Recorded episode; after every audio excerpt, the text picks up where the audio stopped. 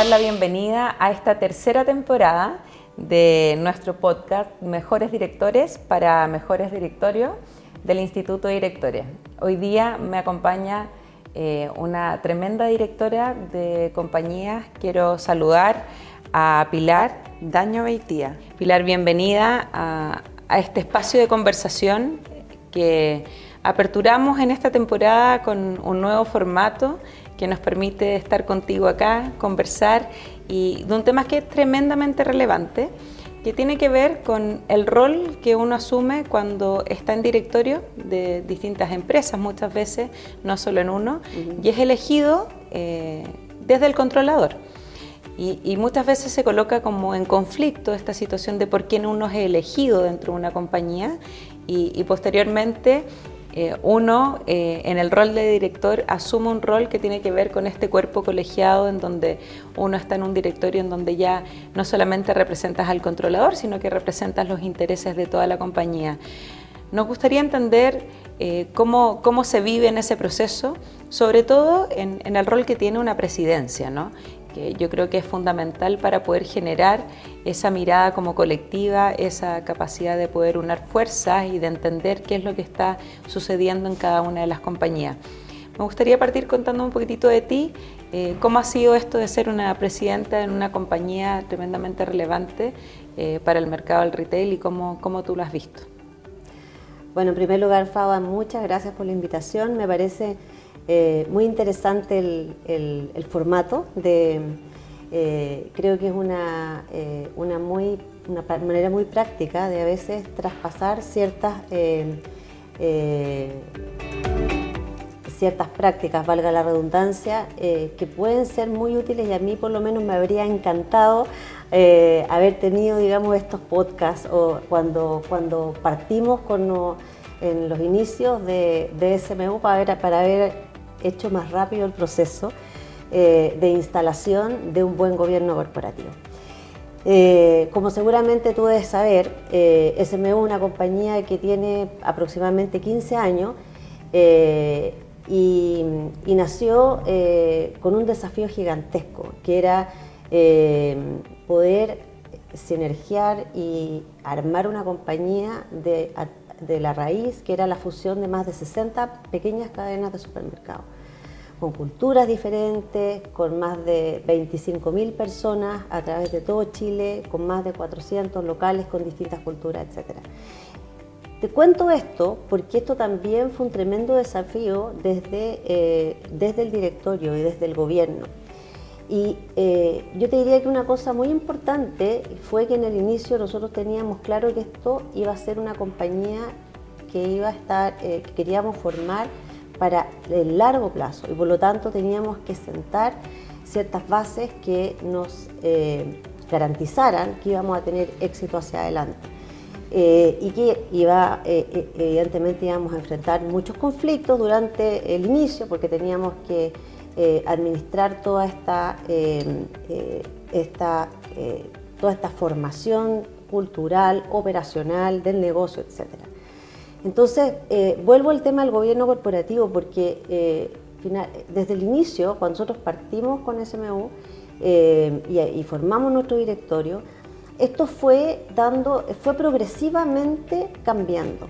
¿Fue evolucionando? Fue evolucionando. ¿Por qué fue evolucionando? Porque al principio fueron requeridas ciertas necesidades eh, eh, y, talentos en el directorio para poder dirigir una compañía que tenía un tremendo desafío operacional, eh, cultural, de marca, de, de armar una, no sé, teníamos el desafío de, tener una operación eh, eficiente en el largo plazo, por lo tanto había que crear sistemas de logística, también de, no sé, de ERP, que fueran en el fondo sólidos para poder constituir esto. Entonces los talentos que el directorio requería en ese minuto eran unos.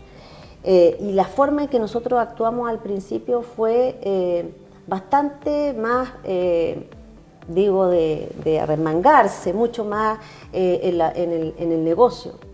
Em, y, claramente, em, en la medida que avanzó el tiempo, nos fuimos poniendo un poco más de pantalones cada vez más largos y nuestro gobierno corporativo empezó a tener otro, eh, eh, otro desafío, que era, que era poder ya salirse de, la, de un poco del, barro, por decirlo así, de la operación y llegar a una visión más de alto nivel de la compañía. y entonces nosotros tuvimos que eh, armar un directorio, pensar en el fondo eh, cuáles eran eh, los comités que teníamos que tener y, bueno, todo lo que tiene que ver con los manuales de políticas de gobierno, corporativo, de, yo, de código de ética de los negocios, bueno, todo lo que sabemos que, tiene que tener un, buen directorio. Entonces, ha sido muy desafiante y muy entretenido poder llegar a, eh, creo yo, a los estándares que tenemos hoy, eh, por los cuales eh, hemos recibido hartos premios, hemos estado en súper buenos rankings, etcétera, pero porque hemos trabajado mucho. O sea, yo creo que todavía nos falta y siempre un desafío, ¿no? Pero, pero yo creo que hoy día hemos llegado a, o sea, tenemos un directorio muy, muy colaborativo, muy proactivo. en fin, eh, pero esto ha sido a costa de, eh, digamos, de, como te digo, de mucho trabajo interno. Y Pilar, ¿y cómo se ve esa tensión? Porque cuando, cuando uno inicia en un directorio y uno es nominada para, para formar parte en, en un directorio, eh, mira, te estamos buscando por esto, porque tiene cierto potencial. Tú hablabas de que en un inicio eh, necesitábamos eh, desde un tema más operacional o de, la, de, logística, producción, entender cómo, cómo, el negocio se estaba mirando, cómo, cómo, cómo se configura esta búsqueda de directores con distintas habilidades que fueron nominados o fueron nombrados probablemente por los distintos accionistas, cómo logran finalmente equiparar esas competencias y lograrlos entender de que de que en ese directorio eran todos uno, ¿no? En, la toma de decisiones. ¿Cómo, ¿Cómo logran esto con la mirada desde los accionistas, controladores, desde las distintas perspectivas, a, ponerlo en juego en un modelo de gobierno corporativo, de decir nosotros ahora estamos llamados y a quienes nos debemos, eh, es no solo a los accionistas, sino que también a la propia compañía? Absolutamente. Mira, yo creo que, eh, ¿cómo se va armando esto? Bueno, primero, yo creo que eh, cuando tú vas eh, cuando tú eres, sobre todo, es una compañía pública, además, eh, tienes esa dificultad, pero esa, esa facilidad a la vez, porque es muy transparente, su información es pública, etc. Entonces, eh, los accionistas, tú me preguntas cómo se hizo, digamos, esta, esta, esta formación o cómo fue evolucionando el directorio. Bueno, los accionistas absolutamente informados, digamos, de los planes de la compañía que hacia el futuro, ven, digamos, el requerimiento de estos talentos y, y, bueno, cuando se produce como se tiene que producir formalmente, ¿no? Ah, eh, hay una junta accionista donde, eh, donde se elige, digamos, un nuevo directorio y se eh, incorporan directores en ese minuto, digamos, con, distintos talentos, con ya conocimientos ya, otros conocimientos del mercado, de, de, producto, etcétera, etcétera. Y entran, entran otros y, es una dinámica que sanamente debe ocurrir, digamos, en todos los directorios, renovarse permanentemente eh, y buscándonos que coincida la diversidad de los talentos en el directorio con las necesidades de la compañía y los planes que tenga hacia el futuro. Eso, eso es un, bueno, eso es, un labor, es una labor de, eh, creo, de una, del mismo directorio eh, y creo yo que en, el, en, mi rol también es importante como, como presidente, digamos, estar eh, estar siempre eh, previendo, monitoreando eso, porque eh, uno tiene como director, como directorio, que tener la capacidad de hacer las propuestas también en los momentos, en momentos, en los momentos correctos, y por eso que existen las autoevaluaciones del directorio, por eso, porque en el fondo uno está permanentemente revisándose, cuestionándose como equipo colegiado, digamos, de sus talentos, de sus capacidades para afrontar los nuevos desafíos, etcétera. Eh, yo, yo, eh, yo creo que estas, eh, estas prácticas, como te menciono, como por ejemplo eso, la autoevaluación, la, ¿Ustedes hacen un proceso hoy día de, nosotros, de nosotros hemos hecho, mira, nosotros hemos tenido una dinámica de, hace tiempo de, de, mucha de comunicación y de, re, de evaluación de nuestras prácticas como directorio bastante más, más natural, digamos, más fluido, digamos, lo hacemos eh, generalmente una vez al año, cuando, cuando, cuando terminábamos el año, nuestras reuniones de estrategia, aprovechamos de revisar lo que hemos hecho en el año, cómo lo podemos hacer mejor el próximo año, pero ya el año pasado ya partimos con una autoevaluación más formal por un tercero, eh, y digamos haciendo upgrade continuamente, eso es lo que a eso nos desafiamos nosotros, eh, todos los años ir mejorando un poquitito. Eh, esas cosas te ayudan, te ayudan mucho cuando se hacen con la profundidad y el sentido que, corresponde y no cuando tú lo haces por una obligación de una, norma y llenar un, check en algún formulario. Nosotros tratamos de tomarnos eso con eh, con la profundidad que requiere y, eh, adecuarlo a nuestra, a nuestra compañía. Em, entonces, eso es, y cuando tú ya eres elegido director y se arma este directorio, independiente de quién te puso, quién te elija, etcétera, eh, obviamente que cada uno sabe los deberes que tiene como director, los derechos que tiene como director, y, por lo tanto lo importante es tener eso claro eh, en cada una de las decisiones que tú tomas en el directorio.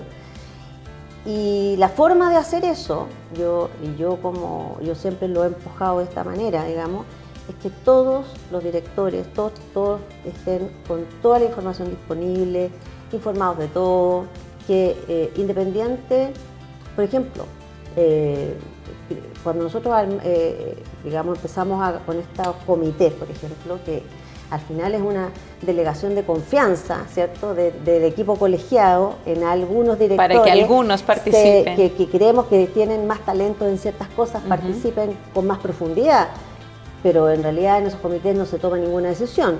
Todo vuelve al directorio, ¿cierto? Eh, se presenta, incluso lo presentan ellos mismos, y, eh, ahí se toman las decisiones. Pero en esta dinámica, eh, de, que todos, yo por lo menos me preocupo de que todos nuestros directores participen en alguno de los comités. En todos los comités pueda ir el que quiera, que eso es otra cosa que yo creo que es súper, eh, eh, a lo mejor no es ¿Como la puerta abierta del comité? La puerta abierta. Nosotros tenemos nuestros comités con la puerta abierta, de hecho los estatutos lo dicen así, más allá de que los miembros de cada uno de los comités son los que tienen el derecho a voto en ese, en ese comité, etcétera, pero pero al final yo creo que tú no, primero, no les debes, no puedes cerrar las puertas a nadie. Segundo, que además, bueno, si tú no estuviste de acuerdo con, algo, tú perfectamente vas a, puedes decir que no, pero informado. O sea, eh, pues, yo creo que al final eso es, a mí por lo menos a nosotros, en nuestro directorio, no funciona muy bien.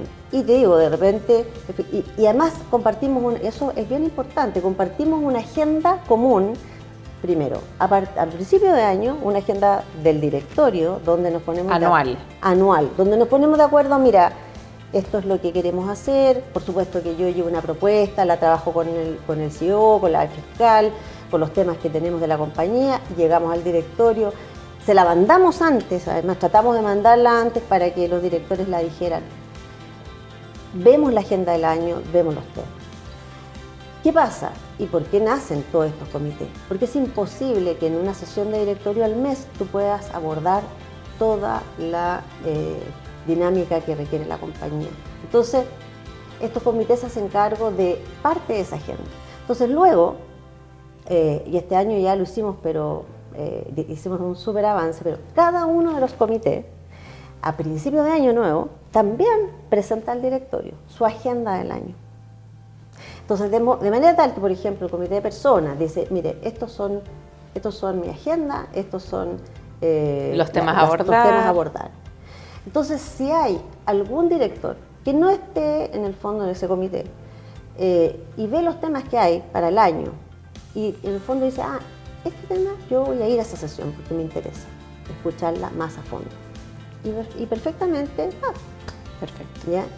Entonces, al final, claro, ¿qué es lo que pasa? Que evidentemente nadie va a todo, porque los, directores nuestros tienen una agenda, yo creo que eh, súper exigente. Y, las agendas están demandadas. Pero además son tremendamente proactivos. Entonces, ahí viene otro, otro labor que creo yo para los presidentes de los directorios, como la magia, de que uno tiene que también tratar de compatibilizar y balancear, de que esto tampoco se transforme en algo eh, demasiado demandante para la administración, porque si no, al final eh, la administración no puede pasar en comités de directorio todos los días. Todos los días.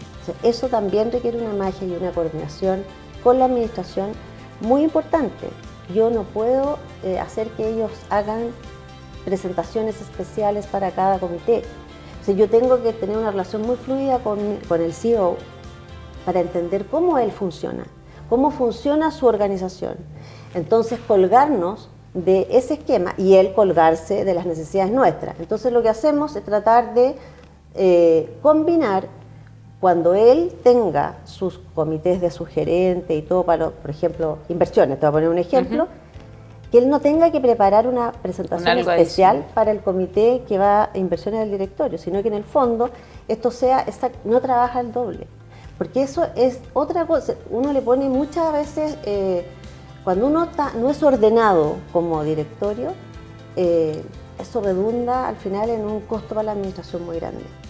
Eso lo hemos aprendiendo en el tiempo también. O sea, yo te digo, aquí todos hemos ido aprendiendo. No hay receta, pero nos ha dado hartas claves que tienen que ver, bueno, el orden de la agenda anual, orden de también que, lo, por ejemplo, una práctica de que los comités no son, si bien tienen cierta autonomía, las decisiones posteriormente se llevan a sala y es el directorio quien, quien va unando de alguna otra manera esa actividad. Nos comentabas también de el proceso de autoevaluación y qué relevancia tiene también a veces eh, o cada cierto tiempo realizarlo con, con, un ente externo que nos permita ver y profundizar respecto de la dinámica y, cómo están finalmente elaborando eh, los propios mecanismos de control, ¿no es cierto?, interno y externo.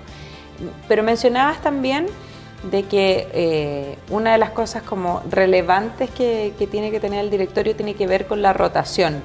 ¿Hay alguna práctica que te ha tocado ver que tú consideras relevante pensando en que uno también es nominado por alguien en algún minuto en una organización, requiere un tipo de directorio, pero ese tipo de directorio a lo mejor es para cierto momento de la compañía y eso también puede eh, ir evolucionando o moviéndose? ¿Cómo, cómo, ¿Cómo tú has visto que es una buena práctica respecto de la rotación? Mira, eh, nosotros como te digo estamos eh, cada vez con, con nuevos desafíos.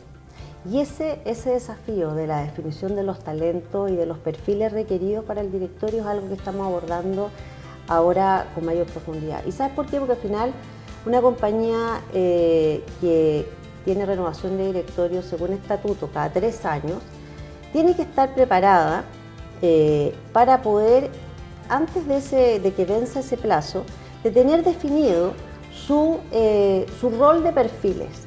¿ya? Eh, y eso es un trabajo que hay que hacer.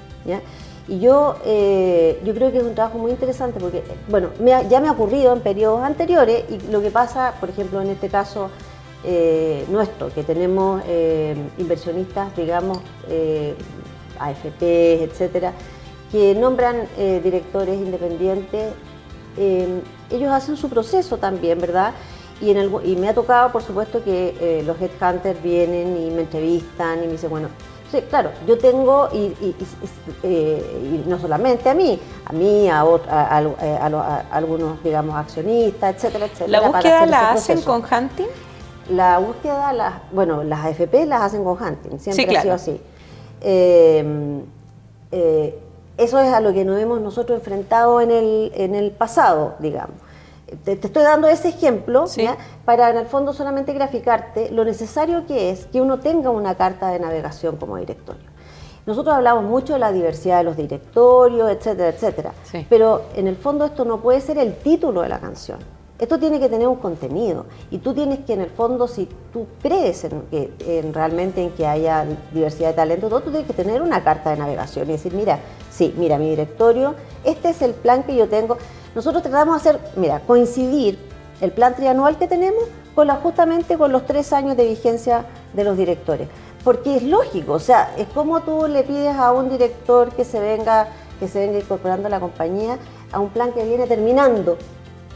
¿Ya? O sea, a, todos los desafíos de la compañía que, o que están a, medio camino y él no se enteró. es, muy, es muy incómodo. Entonces, tratamos de hacer eso para empezar. Entonces, cuando eh, te digo yo que tenemos que trabajar en una carta de navegación y definir los perfiles, ¿qué es lo que tienes a mano para poder trabajar? Tu plan estratégico para los próximos años, ¿cierto? Donde se, tú dices, bueno, esto es lo que vamos a requerir. Estas son las habilidades que yo debería perseguir en mí, las tengo, no las tengo, qué me falta, qué es lo que tengo más débil. Y por lo tanto, eh, tú ya sabes eh, que todo esto es lo que tienes que llenar. Y sabes que puede haber recambio o no recambio algunos directores, o, sí, pero da lo mismo, tú tienes que igual tener una propuesta, ya sea para para que, el, que sea que llegue, independiente o no independiente. Además que siempre uno puede enfrentarse a situaciones en que algún director te renuncie por alguna razón, algunos enferme, otro viaje, y hay que, y hay que abordar el tema. Y cómo en el fondo tú estás preparado para no abordar eso en forma absolutamente reactiva. Entonces, creo que es una tarea que hay que hacer. Y, yo, y nosotros estamos trabajando en eso eh, y creo que va a ser mucho más... Em, eh, productivo cuando nos enfrentemos a ese nuevo proceso, darle las herramientas. No solamente la propuesta del directorio hacia lo, en el fondo, que es lo que uno hace, ¿no es cierto? Como directorio hace una propuesta eh, eh, y, y, puede entregarle eso a los accionistas. Y decir, mire, esto como directores, nosotros tenemos estos planes, estos desafíos, estos son los talentos que debieran ustedes buscar, digamos. Pilar, ¿y eso sientes tú que ha disminuido como esa agenda personal? Porque muchas veces uno se enfrenta en algunos directorios donde eh, hay directores con agenda propia y, esa agenda propia eh, no necesariamente va en beneficio de la agenda de la propia compañía. ¿Tú sientes que el tener estos mecanismos de control hace que exista una agenda compañía, una agenda que va en función de que los comités están diseñados bajo una estructura, un mecanismo que permite que, los temas que se revisen, que la rotación de directorio vaya como por, por, esta hoja de ruta? ¿Sientes tú que esta es la forma que al menos tú has visto que disminuye probablemente esto de de, que algunos directores puedan tener agendas personales por sobre las agendas que tienen que ver como, como, como, equipo. sí.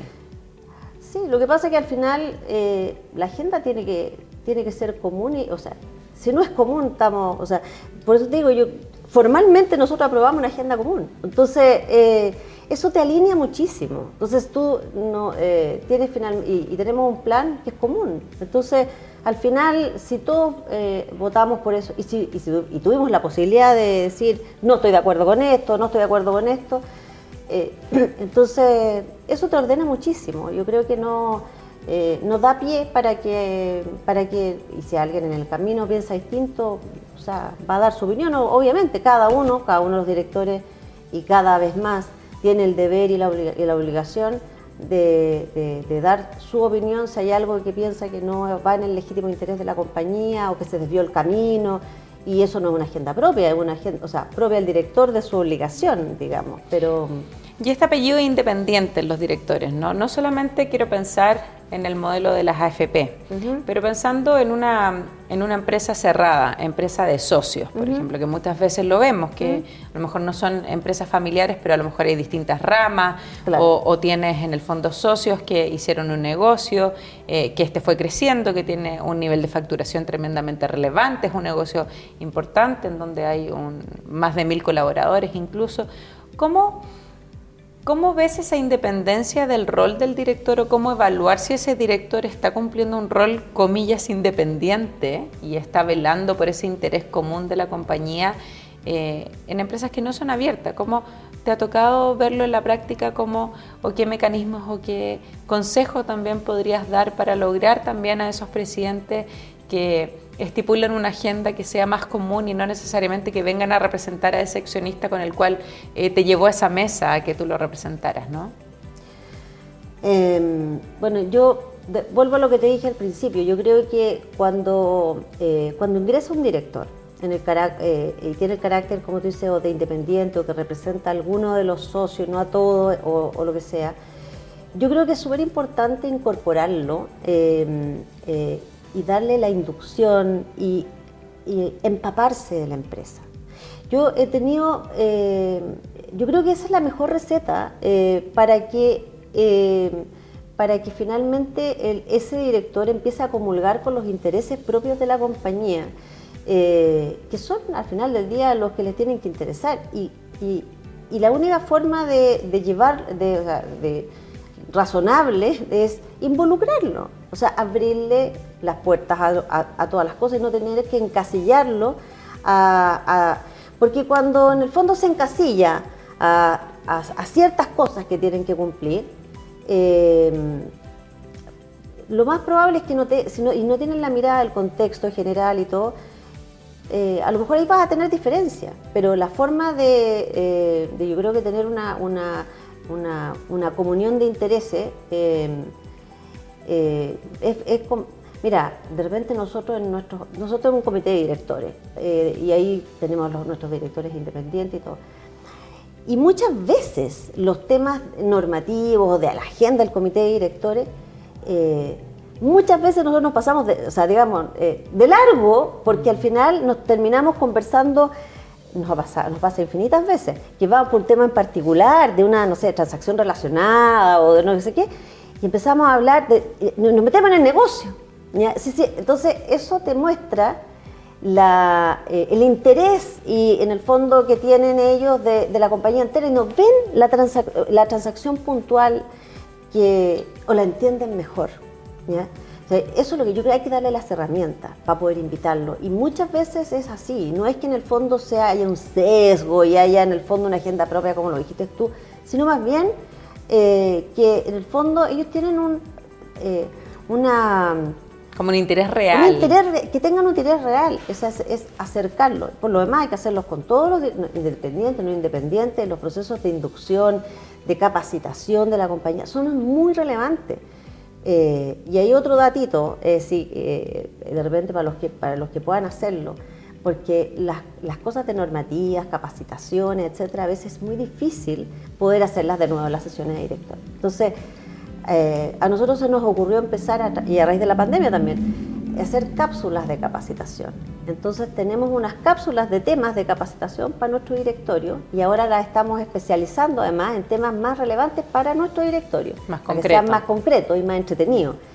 Y las pueden ver en los tiempos que ellos tengan libres y lo que sí hacemos es que somos muy fiscal, además, muy matea. Entonces empieza a presionarlo a todos, ya terminaron, cumplieron, tenemos una fecha para cumplir. Eh, pero finalmente le hacen la vida más fácil, más, más, dinámica y los directores se involucran mucho más.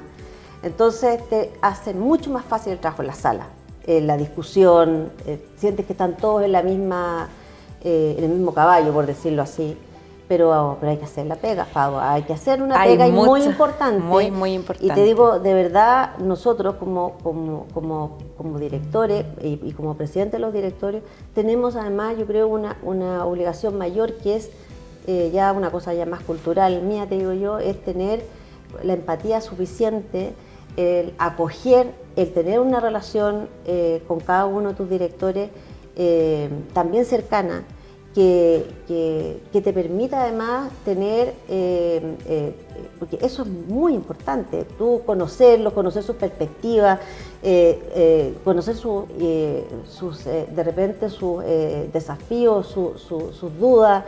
y eso en una sesión de directorio, como te digo, es muy difícil. No, se, tienes Que, no se logra. Tienes que mantener una relación a través, digamos, de, eh, durante todo el tiempo. Vincularte. Vincularte, tener una apertura, tener una, de nuevo la política de puertas abiertas, de que cualquier cosa, eso yo siempre, siempre lo conversamos en el directorio, las puertas están abiertas, eh, tenemos un vínculo permanente, eh, la información es clave, tener buenos sistemas de información, tener la posibilidad de que cada uno pueda acceder a la información cuando puede, cuando, o sea, cuando quiere. Eh, pero ordenadamente. O sea, hay hartos tips en realidad que uno ha aprendido con el tiempo eh, y que también yo creo que son aplicables de cierta medida, eh, yo creo que en todas las medidas, a empresas más pequeñas, con menos recursos también. se puede, es cosa de Hay que ir ajustando. Hay que ir ajustando, hay que ser Pilar, quiero agradecerte, creo que ha sido una conversación tremendamente interesante, sobre todo para, para, quienes están en el desafío de desarrollar gobierno corporativo en las distintas compañías. Eh, agradecemos que nos hayas podido acompañar y bueno, a todos nuestros escuchas que, que nos siguen a través de las distintas plataformas, le damos las gracias a esta nueva temporada de Mejores Directores para Mejores Directorios del Instituto de Directores. Muchas gracias, gracias por la invitación.